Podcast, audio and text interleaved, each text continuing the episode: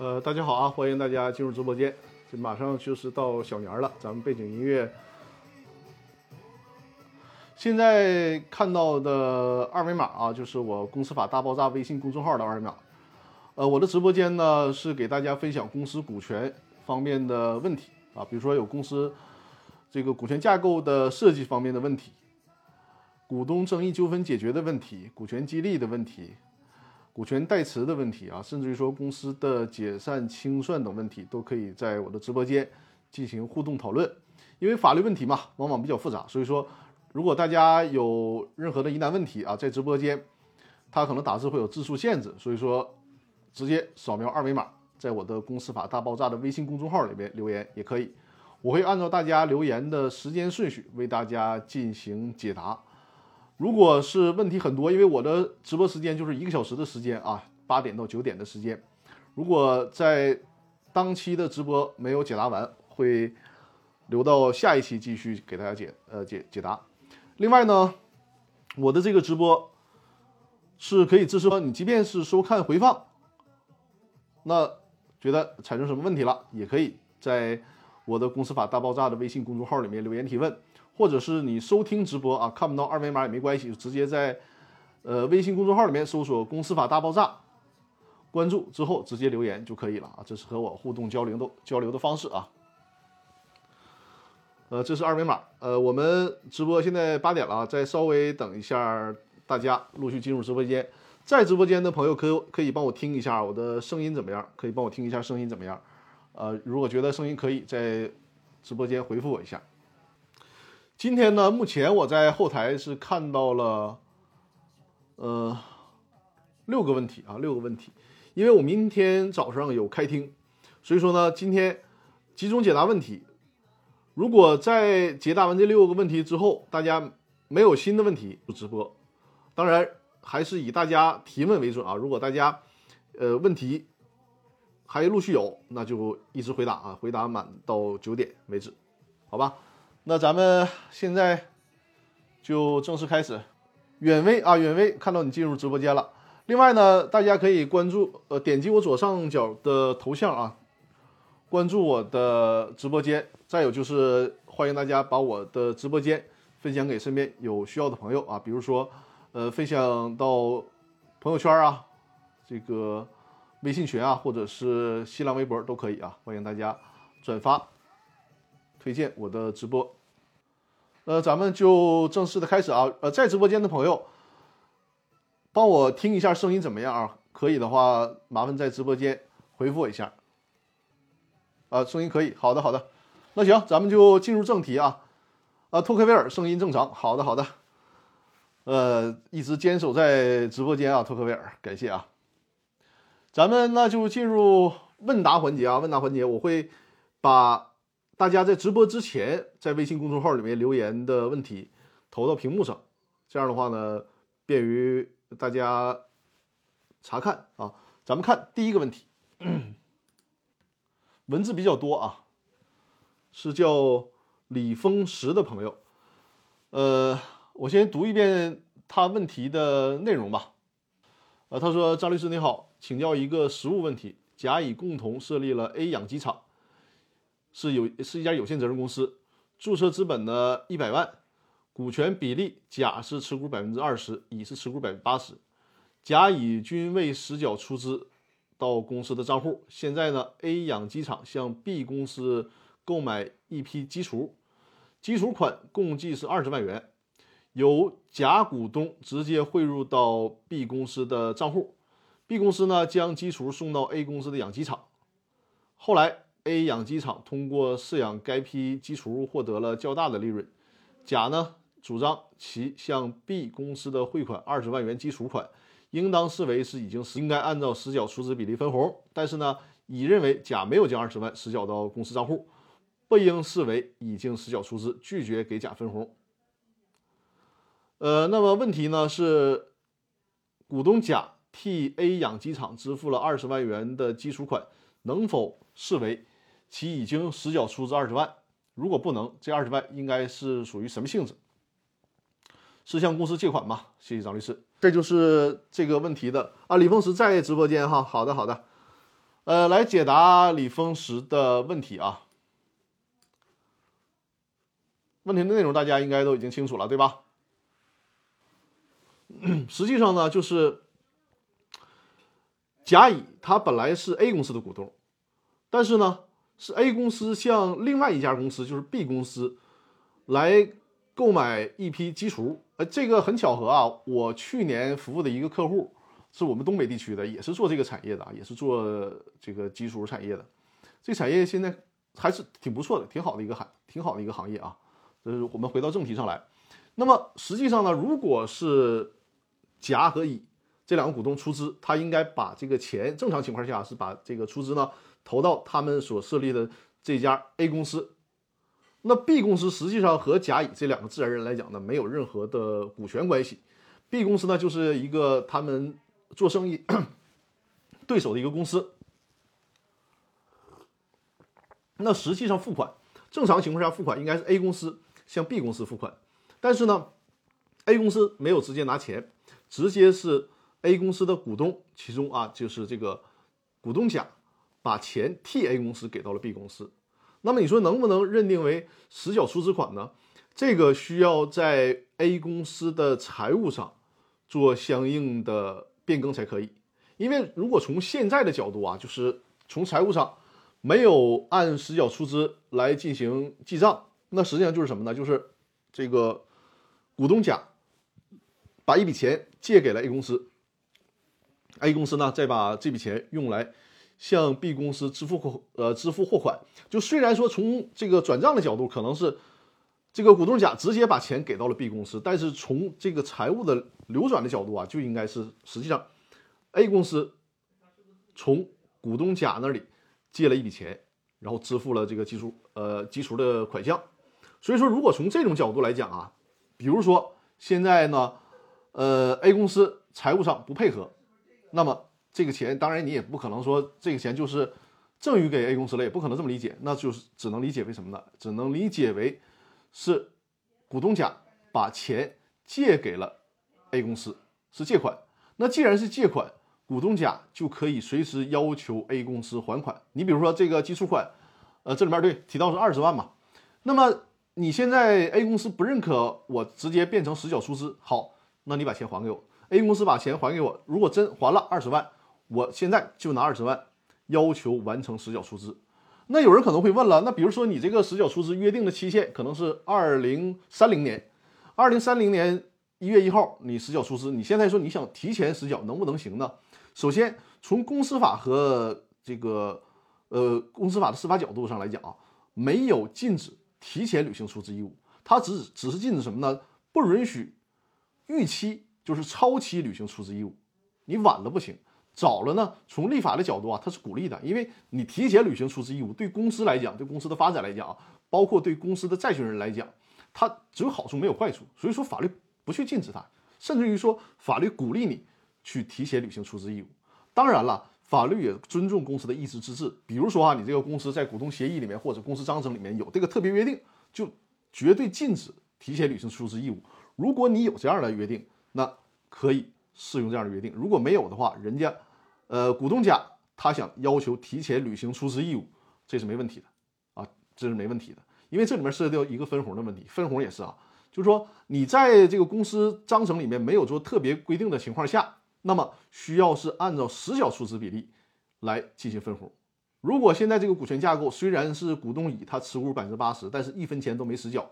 假设说这个甲股东他通过了这一轮我说的操作，完成了他百分之二十的实缴出资出资义务啊。那比如说在二零二一年这个时间点上，可能只有他完成了实缴出资义务。那假如说二零二一年分红的话，实际上就都应该给到股东甲。这是这样的啊，呃，李峰石，包括我们直播间的朋友，就是在我解答问题的时候，比如说，如果觉得我说的快，大家有听不清楚的地方，或者是呢还有产生新的疑问，随时在直播间或者是在微信公众号交流啊。这是我刚才提到的，就是这个甲股东他可以提前履行出资义务，但是这里面有个问题，大家注没注意到？就是他这个股权架构，甲他只是占百分之二十的股权，股东乙呢？他是占百分之八十的股权，也就是说，股东甲想法挺好，我如果提前履行了出资义务，那分红的时候我优先分红。但你别忘了，这个股权架构里面谁主导呢？是这个股东乙，他持股百分之八十，就是说他持股百分之八十，即便是你们公司章程没有约定，呃，按照这个认缴出资来进行分红，而是通过公司法默认就是实缴来分红。但是什么呢？人家这个股东乙，他虽然是认缴出资，但是他在表决权上不会受到他没有实缴出资影响。明白吧？就是你公司章程没有做特别规定的情况下，只按照公司法默认规定，那人家这个百分之八十的股东虽然没有实缴出资，但他依然享有百分之八十的表决权。所以说，你比如说你二零二一年盈利了，然后呢，你这个股东甲也通过你的合理的诉求完成了实缴出资，但是人家股东乙，我就决定啊，因为召开股东会嘛，我因为占有了一个绝对的控股权，我就表决今年不分红，一分钱都不分。或者是我分红，分个一千两千，对吧？那实际上，你股东甲把出资义务提前还给履行了，提前把钱给到公司了。结果呢，人家分不分红以及分多少红的权利，你说的不算，在人家另外那个股东股东乙身上。那么，你这个操作你可能得不偿失了，对吧？你还提前把出资义务履行了，结果呢，人家决议不分红。你还一分钱都拿不到。虽然今年赚钱了，但你一分钱拿不到。明年能不能赚钱不一定。兴许说今年赚的钱因为没分红，明年公司亏损了又弥补了亏损了，结果就不再具备分红条件了，都有可能啊。所以说呢，这就是李峰石对你的这个问题的回复啊，就是说从理论上来讲，如果这个股东甲呢想完成实缴出资，按照目前的局面，实际上是没什么问题的。就说，呃，如果不折腾的话，那么公司也愿意配合，实际上呢就可以直接记为。公司不再偿还股东甲的这个借款了，那就视为股东甲当初直接给 B 公司的钱，实际上就是已经完成了对 A 公司的实缴出资，相当于说给这个 B 公司的钱是 A 公司的资产支付给 B 公司的，就这个意思啊。但如果是 A 公司不配合也没关系，就是把这个钱从 A 公司要回来，因为你相当于说股东甲是借给 A 公司了二十万，让 A 公司提前啊，这这个让 A 公司偿还那二十万的借款。然后拿到借款之后，马上要求我提前履行实缴出资义务。这个刚才我也提到了，法律不禁止，甚至鼓励，所以说你可以实现提提呃这个提前履行出资义务啊。但是最后还是那句话，你这一轮折腾下来，把钱也给到公司了，但是有可能你还分不到红，因为分不分不分红的权利啊，掌握在那百分之八十的股东手里。这就是对呃李峰石这个问题的回复。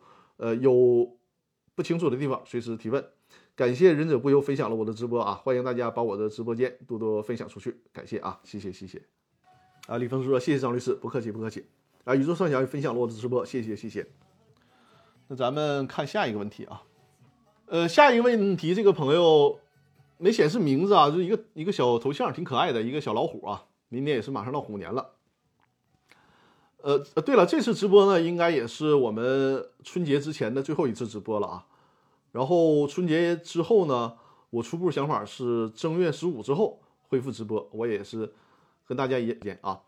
好，咱们看第二个问题，就是这个小老虎头像的这位朋友有没有在直播间？在的话告诉我一下。我还是嘱咐大家，如果在微信公众号里面已经留言提问了，那么建议大家守在直播间进行一个互动的交流。这样的话呢，对于回复你的问题以及这个问题的解答的完整性都是有好处的啊。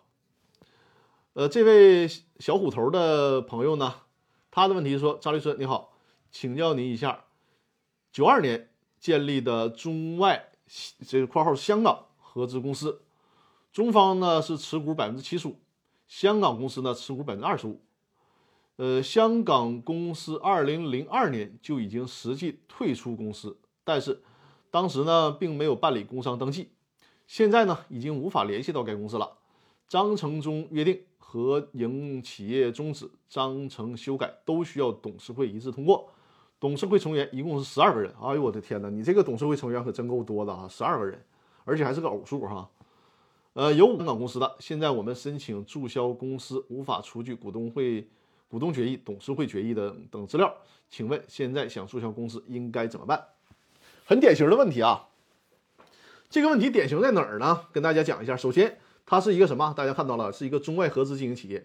我们国家呢，在二零二零年一月一号的时候开始实施了叫《外商投资企业法》。实际上，这部法律最主要的核心就是把所有的外资企业，包括国外的企业和大陆地区以外的，包括香港地区啊、澳门地区、台湾地区的这个企业，都统一什么呢？统一纳入到了公司法调整。因此说，也从二零二零年的一月一号起啊，以前因为特殊的呃历史时期形成的这个在行业内部叫三资法，就三个外资企业法，一个是中外合资经营企业法，还有就是中外合作经营企业法，还有个是呃中外呃外商企呃这个这个外商独资企业法啊。这三部法律已经完全废止了，统一适用公司法。但是呢，因为统，大家注意啊，这个中外合资经营企业呀。它有一个特点，什么呢？就是它它是没有股东会的，因为有限责任公司啊，呃，最高权力机构是股东会。那中外合资企业按照原来的中外合资经营企业法呢是没有股东会的，谁的说的算的？最高权力机构是董事会，董事会通常是由中方和外方共同组建的董事会。因此说，大家你看它这个题目里面就是反映了那个特殊时期的一个规则，就是没有股东会，只有董事会，而且呢，董事会通常是。外方、中方啊，几乎是一半一半，是这样的分配。那现在，因为这个二零二零年废止了中外合资经营企业法之后，这种企业类型中外合资经营企业的这个公司还存在，因此这部法律给了大家五年的时间，也就是说五年之内，大家需要把现在的中外合资经营企业或者中外合作经营企业转变成什么呢？有限责任公司。这种转变的过程就需要什么呀？你没有董事、没有股东会的，马上在公司章程里面调整，形成这个股东会，然后呢，最高权力机构变成股东会，哎，而不是董事会啊，这需要大家抓紧时间进行这个调整。那现在已经过了两年时间了，其实我这个手里面也有客户啊，属于中外合资企业的，也是因为很多人他不了解法律的立法，甚至于说非法律专业的人，他可能都不知道啊，还有这么一个呃外商投资企业法的。所以说他不知道去应该怎么转变，可能是我们这个中外合资企业具体的转变呢，目前的实施细则也相对比较欠缺吧。但是呢，如果你看了我的直播了，而你现在手里面还有中外合资经营企业，抓紧时间把这个企业做一个变革啊，就是原来的这个架构需要按照我们国家现行的公司法调整，把股东会设置为最高权力机构，相关的权利做出调整啊，这是。多说了一点啊，那回到这个问题上来，就是他现在调整肯定是没法调整了，因为现在从他的描述上，外方已经找不到了嘛。那因为没有刚才提到了，就是目前他这个体制还是沿用了中外合资经营企业的体制，没有股东会，只有董事会。董事会呢，他自己在章程里面还设置了一个把自己，呃，怎么讲叫困入僵局的一个条款，就是董事会开会必须得全体董事参会，甚至通过。那有一个董事不来，这就会像造成什么？就是公司经营管理僵局。那你想想，你别说把企业改制为现在正常的有限责任公司办不到，就刚才我们这位朋友问题里面也提到了，就是现在不想做了，呃，想决议公司解散也决议不了。为什么决议不了呢？形成不了有效的按照公司章程所约定的董事会的决议。那是不是这个事儿就没有办法了呢？实际上，我现在接触的很多客户，尤其是中外合资经营企业。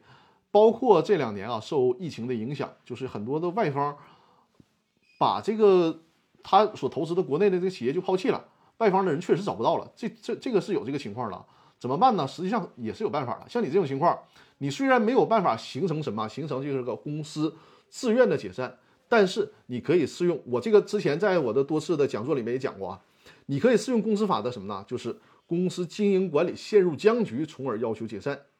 什么是经营管理陷入僵局啊？你的这种情况就典型的是公司经营管理陷入僵局了，因为董事会没法召开，也没法形成有效的决议，甚至于说外方的这个投资人都找不到了，那是典型的公司经营管理僵局。因此说呢，你没法解散，只是指你没有办法形成公司的自主的解散，但是可以向法院起诉啊，要求法院判决公司强制解散。现在你像你的这个状况，我认为法院支持你的概率还是比较大的。所以说，这位朋友啊，这个虎头虎脑的这位这位朋友啊，呃，办法是有的，就是以公司经营管理陷入僵局啊，适用公司法的第一百八十二条啊，公司经营管理陷入僵局为由向法院起诉，由法院 判令公司强制解散。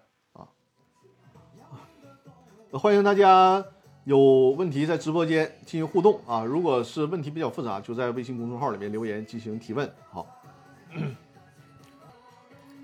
咱看下一个问题啊，下一个问题又是一个比较复杂的问题，文字比较多啊。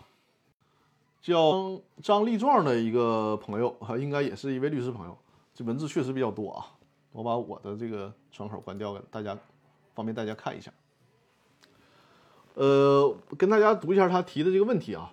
就首先，我还是建议大家，如果有很复杂的问题，那么可能在直播间里面没有办法，因为这种直播的形式嘛，没有办法处理这种非常复杂的问题。如果是问题复杂，那就是呃私信我。啊，选择这种电话咨询的方式啊，当然了，这是属于付费了，因为我们直播间是免费解答的。看一下这个问题，说张律师你好，作为一个老听众，非常钦佩您的坚持。这位朋友有没有在直播间呢？希望能在直播间啊。有两个问题向你咨询，希望百忙之中抽出时间解答。第一个，请问您是如何在百忙之中坚持每周录课、开直播，简直就是时间管理大师哈哈，这个。过奖了，那咱就先聊聊这个问题吧。实际上，所谓时间管理大师，还有就是为什么一直能坚持，呃，包括直播呀，包括音频呢？我在二零二一年的自己的年终总结里面啊，有呃就说过，就是后来呢，我的这种坚持就变成了坚持习惯和习惯坚持了。什么意思呢？就是说，你像我的这个直播，呃，是从疫情开始嘛。二零二零年开始直播，一直到现在，我的喜马拉雅的音频的时间就更长了，是从二零一六年，二零一六年的年底一直到现在，快六年的时间了。之前呢是强迫自己来做，那后来呢就是变成了一种习惯了，因为这种坚持它本身也是需要一个习惯的养成了。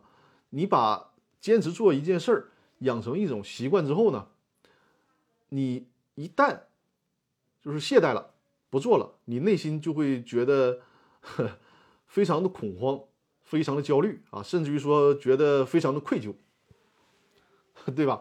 所以说你在这种情况下，你形成了习惯之后，你比如说我做《公司法大爆炸》的音频，如果我偷懒了，说不想更新了，我自己都会觉得受不了这这这这心理上就会有问题了。所以说把这个习惯呢坚持到这种程度，那实际上。你去做的时候就没有那么痛苦了。你做的时候呢，反而会觉得心情很舒畅，呃，反而觉得是很满足的啊。所以说，坚持习惯和习惯坚持，这是我自己发明的这么一个一句话，分享给大家。呃，再有呢，就是时间管理上，我觉得还好吧。我现在给自己的那个手机日历里面啊，呃，这个这个人呐，就是通病，嗯，你不去强迫自己。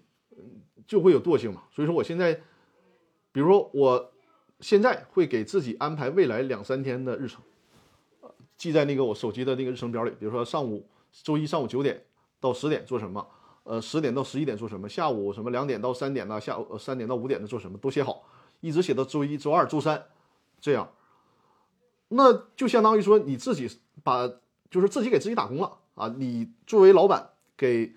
明后天的自己安排工作，然后呢，你明后天天的自己去执行你前几天自己作为老板布置下来的任务，就是这样强迫自己来做。再加上你把这种强迫也变成一种习惯，那就可以顺利的坚持下来了。就是这样啊。呃，宇宙帅想说特别钦佩张律师，出类拔萃，人都这样认真执着。谢谢谢谢，感谢夸奖啊。就还是那句话。呃，你这个咬牙坚持一段时时间之后啊，成为你的习惯，那么实际上呢，出类拔萃谈不上，就是你觉得做这个事儿挺有意义，然后你不做，觉得心里发慌，就是这样的一个状态了啊，好吧？呃，那是对这个第一个问题的回复啊，可能跟法律不相关了。呃，第二个问题啊，第二个问题就是跟法律，现在是某村委会是 A 公司的大股东，占股呢是九十九。其他两个是小股东啊。某一天呢，村委会通知两个小股东召开临时股东会，但是呢，两个小股东都没有参加。会议通知上没有村委会的盖章。会议通知上通知要求重新选举执行董事，然后呢，通过会议决议选举村委会主任为 A 公司的执行董事。同时呢，根据公司章程规定，村委会主任担任公司的法定代表人。A 公司章程上确实有公司的执行董事担任公司法定代表人的规定。现在呢，村委会的主任以个人名义起诉 A 公司和 A 公司的原法定代表人，要求将法定代表人变更为村委会主任。请问，村委会主任并非 A 公司的股东，是否有权提起变更公司登记？以及作为 A 公司如何抗辩？大家听懂这个问题了吧？就说，呃，这个大股东呢是一个村委会，通知召开股东会议。实际上，这个大股东他持股百百分之九十九嘛。只要程序合法，他进行什么决议，除非在表决权上事先有特别约定啊，就是通过不同权的约定。如果没有的话，那实际上人家大股东想干嘛就干嘛，只要程序合法就可以了。现在呢，这个他提到的通知程序可能存在一些问题，因为你作为股东通知嘛，你这个股东呢还是一个，并非是自然人啊，是一个机构，那么你就应该有机构的公章，否则的话，我作为小股东，你随便张三李四通知我了，你并不是这个股东机构本身。我怎么知道你有没有机构的授权呢？除非你拿着机构的授权才可以，或者是你这个通知里面就有机构的盖章才可以，否则确实是小股东有理由说你这个通知不是一个有效的通知啊。从这一点上，你可以甚至主张说你这个股东会的决议是不成立的，可以这样主张。但问题是什么呢？这种不成立，它能有多大作用呢？实际上没太大作用，大不了村委会这边作为大股东，他再重新正规的盖给你盖个章。再召开一次股东会就可以了，该形成什么决议还是形成什么决议，这就是这种情况。另外呢，你说，呃，作为被选举成新的执行董事和法定代表人的这个村主任，实际上我们不考虑他是什么职务，无论是村主任还是平头百姓，只要他是新选举的法定代表人和执行董事，那你说他作为新的法定代表人和执行董事有没有权利起诉？目前的公司以及现在的公司法定代表人要求公司办理变更登记呢？首先啊，这个案由就是符合这种情况的案由，它呢是属于请求变更公司登记纠纷。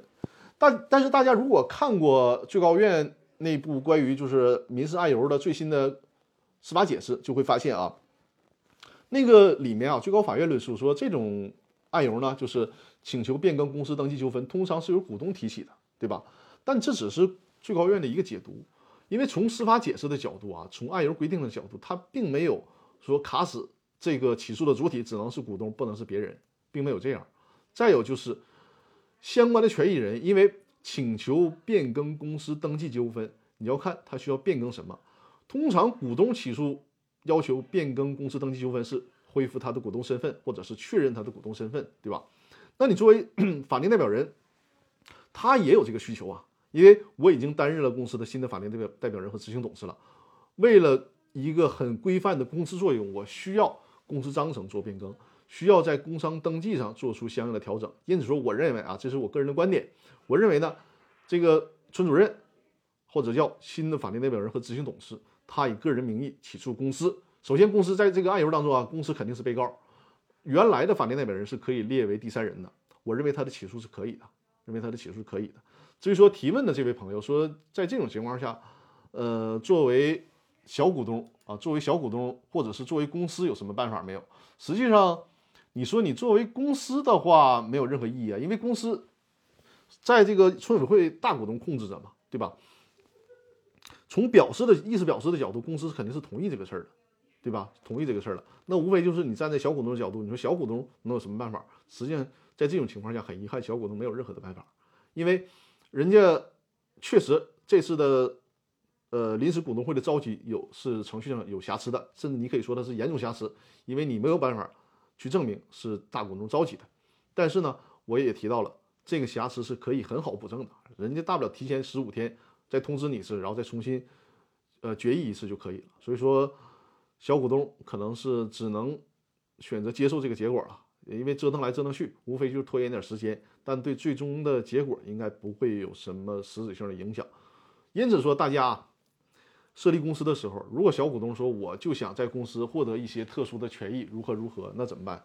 建议就是说同股不同权的约定啊，建议做同股不同权的约定。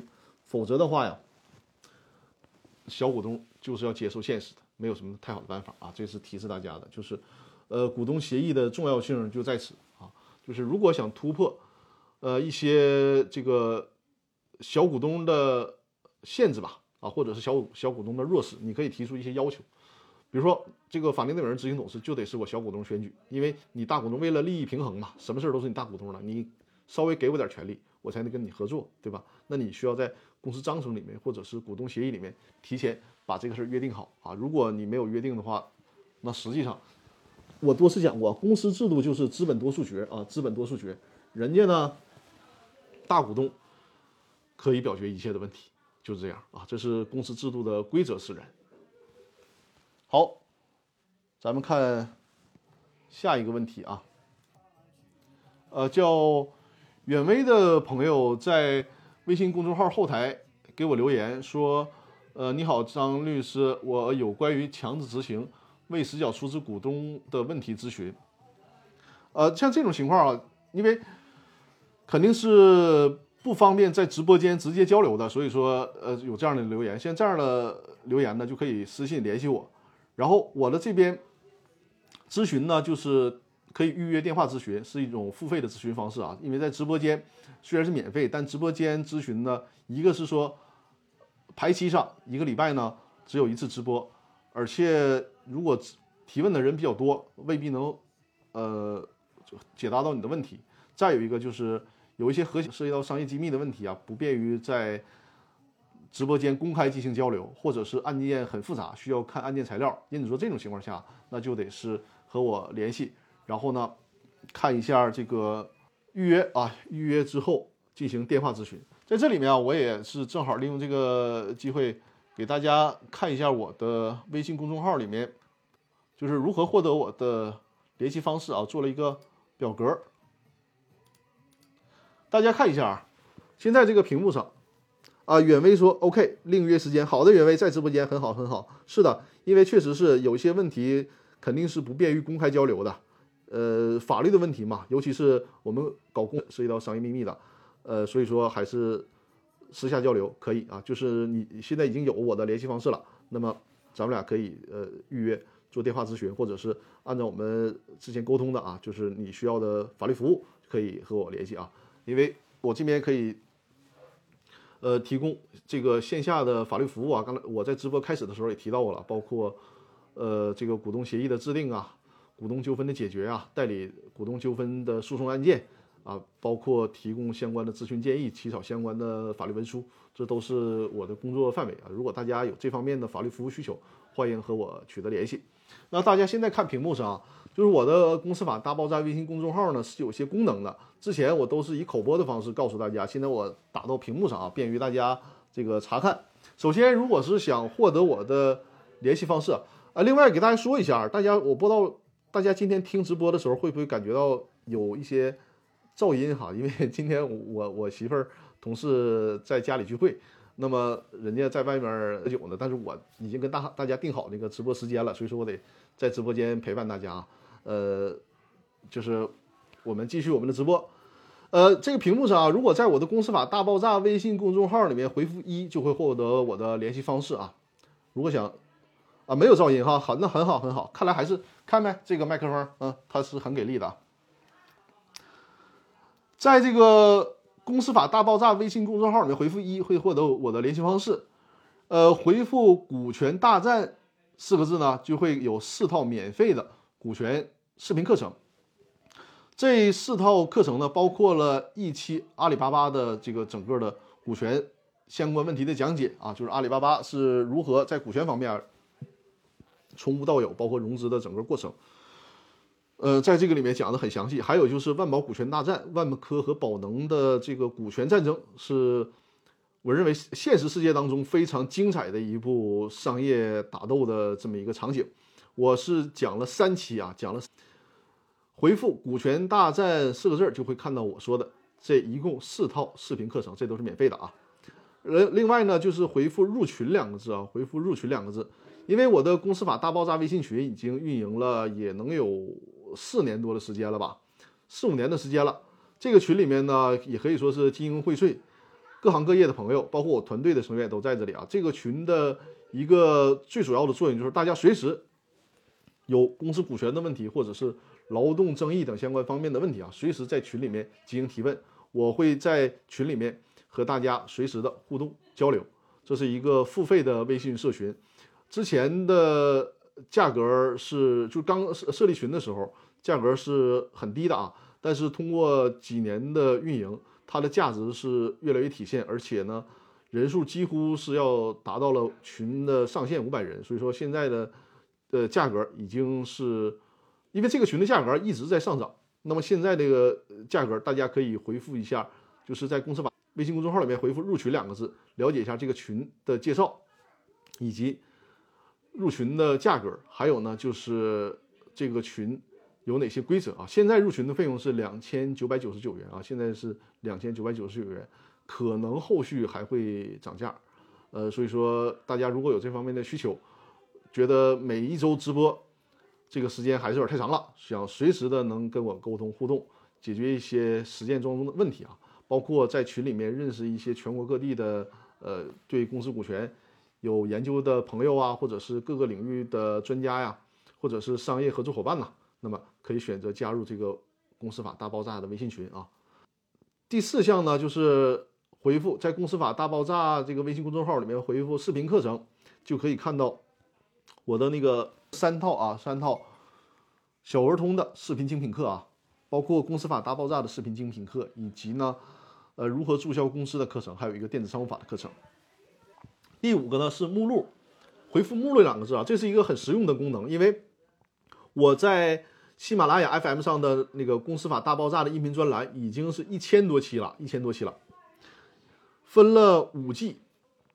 那大家如果问题在那个呃喜马拉雅上，就是一集一的一集一的搜，一集一的找是挺麻烦的。因此我给大家做了一个目录，从第一季目前的目录呢，因为第五季还没有更新完毕，目前的目录是从第一季到第四季的音频的目录都在里啊，它就像个菜单一样，你有什么问题，你直接在这个目录里面。去找答案就可以了。你找到这个目录的相关音频，你在喜马拉雅上，就比如说你的这个问题啊，在我的第一百八十期里面，那你就上喜马拉雅的那个 FM 上找我的《公司法大爆炸》第一百八十期音频一听就可以了啊。这个是一个非常实用的功能啊。再有呢，就是回复“团队”两个字，就是我们苹果树团队的介绍啊。我们团队的律师呢，你看我是做公司股权的，然后有专门做劳动争议的，还有专门做涉外方面的。还有专门做刑事风险防控的，有做婚姻家事的等等啊，这些围绕着呃就是企业或者是个人这种法律权益维护的整个的法律服务团队，这个介绍都在这里面。这就是我公司法大爆炸微功能性的一个介绍，正好刚才问题里涉及到了这个这个事儿，给大家说一下。这是对远微的问题的回复啊，咱们看下一个。呃，下一个应该叫王亚杰是吧？有没有在直播间？在的告诉我一声啊，因为我好像上期你也提问了，对吧？好像上期是问了一个比较复杂的问题，是吧？呃，这期的问题呢，说张律师你好，请问公司被列入失信被执行人名单，对公司有什么实际影响吗？呃，这个就是一个怎么讲，比较大框性的问题了。如果公司呢被列入失信被执行人名单，就说明公司呢没有执行法院的生效判决。那现在，首先啊，如果你作为公司没有执行法院的生效判决，那么公司的法定代表人啊会被列为什么呢？会被列为限制高消费。注意啊，如果是公司没有执行判决，公司的法定代表人是不能列为失信名单的，是把公司列为失信名单。而公司的法定代表人是什么呢？是限制高消费。不能乘坐飞机啊，甚至于说可能会限制出境啊，等等啊，这是对。但是你不能对法定代表人说列入失信名单，这是不行的。那么公司被列入失信名单，如果这个失信名单太抽象了，它具体会影响我什么呢？其实影响还还挺多的，给大家看一下啊。首先，如果你公司被列入失信名单了，有一些特殊的行业或者是特定的项目，你公司是不允许做的。这里面包括什么呢？比如说金融类的公司啊，发行债券。你说你都被列入失信名单了，你还发行债券？你这点债都没还呢，你才你还发行债券？不可能啊！你被列入失信名单发行债券是不可以的。还有什么合格投资者的额度包括股权激励，包括股权发行啊、股票发行、挂牌转让，呃，设立社会组织、参与政府的投资项目，或者是主要使用财政性资金项目均进行限制。就是政府有一些招投标的项目，你是不能参加的。那这个对于公司来讲，这是失去了很大的一个业务板块的啊。再有呢，就是呃政府支持和补贴的限制。你比如我是一个高科技的类的公司啊，正常情况下我会得到政府的相关补贴，但是你被列入失信名单了，这些好事就轮不到你了啊。这是对这种企业的一个限制和惩罚措施吧。还有呢，就是准入资格的限制，比如说啊，呃你想进行海关的认证啊，想从事医药品、食品行业啊，从事房地产建筑行业的资质啊。进行限制啊！你说我是原来是二级资质，我想呃进行一个升级，这些恐怕都会受到影响。还有呢，就是荣誉和授信会受到限制，比如说什么文明单位啊，什么这个这个道德楷模啊，这些都是会被限制了。就是你什么评优啊、入选的这些都不会有你的事儿了。再有呢，就是特殊的市场交易的限制，比如说不能从事这个不动产交易啊，或者是国有资产的交易啊，使用国有的林地。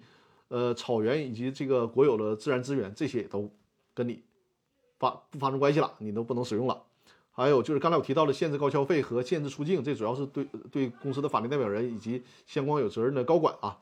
再有呢，就是除了这个私信被限制的以外啊，公司有任何的资产，随时都可能被法院冻结，被法院强制执行，甚至于说严重起来，比如说你公司的股东。出资期限没有到期，但是呢，你公司被列入失信名单，而且迟迟也还不了，呃，法院判决的这个债务，那么作为申请执行人，可以要求你公司的股东提前履行出资义务。因为正常情况下，你你要公司你说你真资不抵债了，你公司自己去申请破产去，你还不申请破产就这么耗着，然后股东呢也不履行出资义务，你股东说我这个出资义务还有十年到期呢，啊，你这个公司欠钱，现在对不起，你挺着吧，那怎么办？人家。申请执行人可以要求，在这种情况下，你股东提前履行出资义务，或者是直接申请你公司破产，让没有履行出资义务的股东宣告破产的时候，就那个时间点就需要提前履行出资义务了啊！这是对于这个公司被列入失信名单、被强制执行会带来的一个后果啊！这是对王亚杰这位朋友的提问。咱们看啊，下面还应该还有一个问题啊，应该是 Bob 是吧？他的问题是说，呃，张律师你好，麻烦请教一下，呃，麻烦请教一个问题啊，就是说专利出资的利弊和税务风险有哪些？出资过程出资过程中需要注意哪些事项？这是一个很开放式的题目啊，就我我不建议大家问这种特别过于开放式的题目，因为这个怎么讲，就是说它涵盖的面太大了，没有办法去论述啊，还是针对具体的问题。但这个问题既然已经提出来了，实际上啊。这个问题我在上周直播的时候跟大家也讲过啊，我先给大家说一下，这个以专利技术出资，它的特点是什么呢？就是它的特点是，比如说你这个专利技术，你自己取得这个专利技术，可能是它的成本是二十万，但是呢，因为你是非货币出资嘛，需要评估作价，评估事务所呢会给评估，但通常按照现在市场的惯例，可能你二十万，它会大于二十万，甚至大于很多，那可能是说，比如说你二十万。这个成本价格被评估成五十万或者多少钱，那你就是以五十万的价值进行出资，你就不用拿五十万的现金对公司进行出资了，你用这个价值五十万的专利技术进行出资。这里面有一个税收的问题，就是如果是啊，比如说你用不是专利技术，其他的非货币出资，比如说你一台车，这台车的成本是二十万。那你说我这个车，我后来又又怎么弄啊？然后我给它评估成五十万呢，对吧？首先咱们姑且不论你评估这五十万，因为你是车嘛，车它只能是不断贬值的。你评估成五十万，这里面肯定涉及到你这个价值被严重高估了。我们假设不考虑这个问题，你就算你评估成五十万，你成本是二十万，非货币出资视同销售，就相当于说你把二十万的东西你卖给公司卖了五十万，你中间赚了三十万，那这三十万你需要交个人所得税的啊。但是 按照现有的政策，就是如果是你专利技术出资，在这个环节的税是暂时不征收的。那么我上周给大家展示过，呃，一个幻灯片啊，就是这个，再次给大家看一下，就是有关专利技，大家一定要看这三个税务机关的文件啊，税务机关的文件，这里面讲很详细。就是如果大家呃，想我在直播间里时间有限，就不给大家展开讲了。大家如果想看，那直接看这三个文件的原文就可以啊。如果你觉得嗯找原文也很费劲儿，那可以私信联系我，我把这个原文发给大家啊，这也是没问题的。大家可以看一下这屏幕啊，就是按照这个屏幕可以截屏记一下，然后回头看这个原文，这就涉及到非货币出资啊，就是非货币出资当中的技术出资。刚才提到，比如说你专利技术啊这些技术出资，那么享有哪些的税收优惠政策，在这里面会有体现。好，我不知道鲍勃有没有在直播间啊？在的话可以告诉我一声。呃，现在回答了应该是六个问题了吧？这就是这次直播开始之前，在《公司法大爆炸》微信公众号上面的留言提问啊。我应该再把二维码给大家展示一下，是吧？这个是二维码啊，大家可以看一下二维码。就是如果有任何问题，可以在《公司法大爆炸》的微信公众号的上面进行留言提问啊，进行留言提问。因为我的直播是支持回放的啊，就是哪怕是你看回放来啊，看这个回放 都可以，在扫描二维码或者直接在微信公众号里面搜索“公司法大爆炸”留言提问，我就会在。下一次直播的时候给大家进行解答啊。再有就是我再一次给大家展示一下我那个呃功能性的一个表格，在公司法大爆炸的微信公众号里面啊，萌新说看到了，谢谢张律师啊，萌新你是提问的哪位朋友？因为好像名字还没有改过来是吧？这个是功能性表格啊，就是在公司法大爆炸的微信公众号里面，如果有线下的法律服务需求，比如说要预约。电话咨询，或者是有法律服务的需求、股权架构的设计啊、股东纠纷争议解决，呃，想让我这边帮您代理诉讼案件呢，都可以和我联系啊。回复一就可以获得我的联系方式，在公司法大爆炸微信公众号里面回复一。股权大战就是四套，刚才我讲过了，呃，股权的视频课程。回复入群两个字，就是会看到有关公司法大爆炸这个非常优质的微信社群这个详细的介绍啊，是鲍勃是吧？好的，好的。哎，鲍勃，你有没有看到我刚才给你就是那个屏幕的政策，技术出资的税收政策？如果你没有看到的话，你再告诉我一声，我再给你投一下。如果看到了，就就不去重复再投屏了。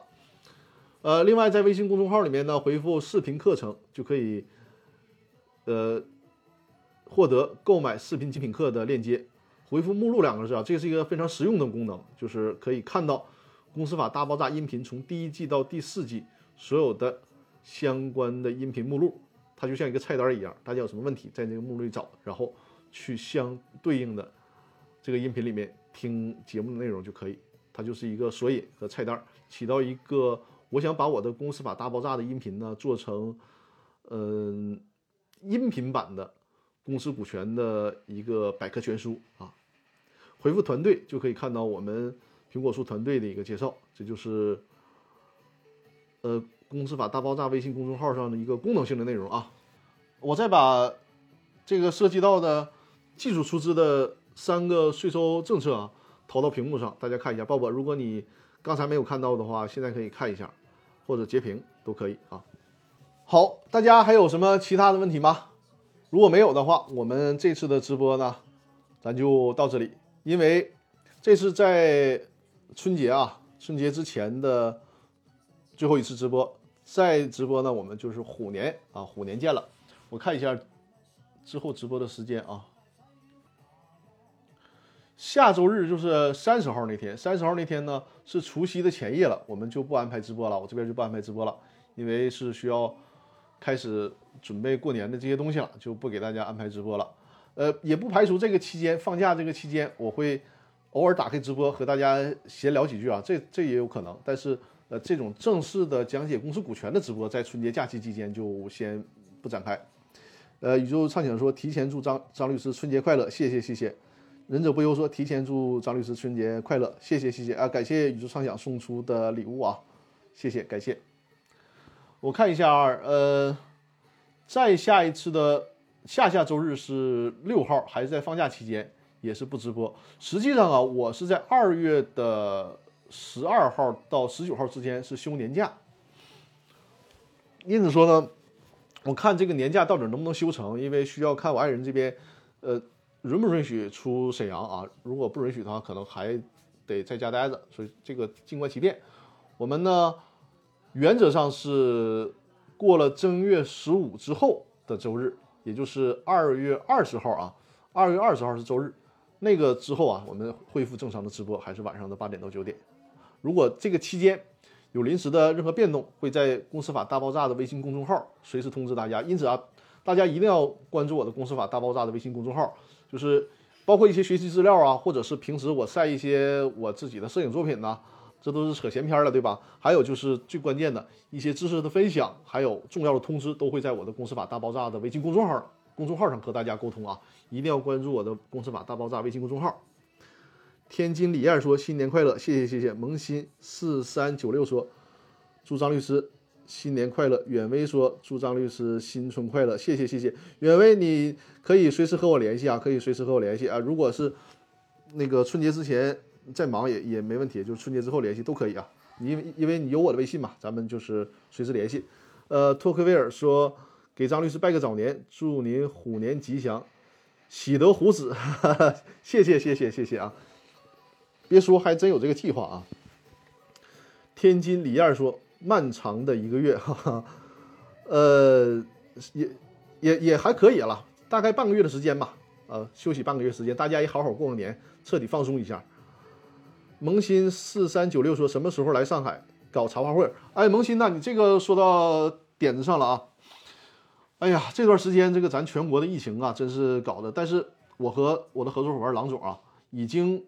就是无论如何，咱们都得走出去，因为呃，怎么讲？我觉得春节之后，整个的防控政策应该是能有一个比较大的改观吧，没问题，我们乐观面对啊。就是现在初步定了这个活动的名称啊，正好利用这个还剩下几分钟的时间跟大家说一下，呃，去全国各地选一些城市啊，尤其是粉丝呼声比较高的城市，那么会搞一些线下的见面会。这个见面会呢，我和郎总。我们两个想的就是人员上大概就是五六个人以内啊，就是小型的会议。呃，会议的名称呢叫股东，呃，叫股东圆桌派啊，股东圆桌派就是我们可以私下的做一个充分的交流。上海因为是之前去年的时候定到去上海了，但结果上海那边有疫情了就没有去。今年呢，从二月份开始啊，包括二月份在内，争取每个月。都走访一个城市，就看哪个城市的呼声比较高。现在目前定下来的计划当中的，包括上海，包括南京，包括青岛啊。目前现在在计划中的是这三个城市，有可能呢，二月份是这个这个南京或者是上海啊，然后青岛会放在三月份。这个也是啊，大家一定要留意我的公司公司法大爆炸的微信公众号。会在那上面进行通知，而且会给告诉大家如何报名。因为我们每次的人数呢，就是在五六个人之内，所以说人数可能会有一些限制，会有一些筛选。呃，具体的报名的方式和我们安排的时间呢、地点呢，会在微信公众号里面通知大家。另外，如果大家有这种线下见面的需求，也可以和我联系啊。你直接在微信公众号里面和我联系也可以，或者是获得我的联系方式之后加我的微信。就在微信公众号上，“公司法大爆炸”微信公众号回复一就可以获得我的那个微信啊，加我的微信，然后联系我说希望我到哪个城市可以和我联系，然后我们根据这种需求来做具体的安排啊。目前在计划中的包括上海、包括南京和青岛，好吧？呃，感谢萌新啊，萌新四三九六，呃，回头你把你的这个名字改一下，因为。这个是易直播里面默认给你的名字，回头改一下名字。我们呢，呃，保持联系，希望我们早点见面啊。二三月份咱们就能见上，好吧？那感谢大家的陪伴和支持啊，感谢大家的陪伴支持。咱们就在这个恭喜发财，好吧？祝大家虎年大吉，顺顺利利啊！祝大家一切顺心啊！好，给大家提前拜年。给大家提前拜年，祝大家新春快乐啊！提前祝大家新春快乐，虎年大吉，好吧？感谢各位，感谢各位，我们今天的直播呢就到这里了。呃，二月二十号开始恢复直播啊，在这期间有可能提前直播，我会在公众号里面提前和大家打招呼，好吧？感谢各位，谢谢各位的支持啊！祝大家度过一个愉快的春节假期啊！再见，各位，谢谢。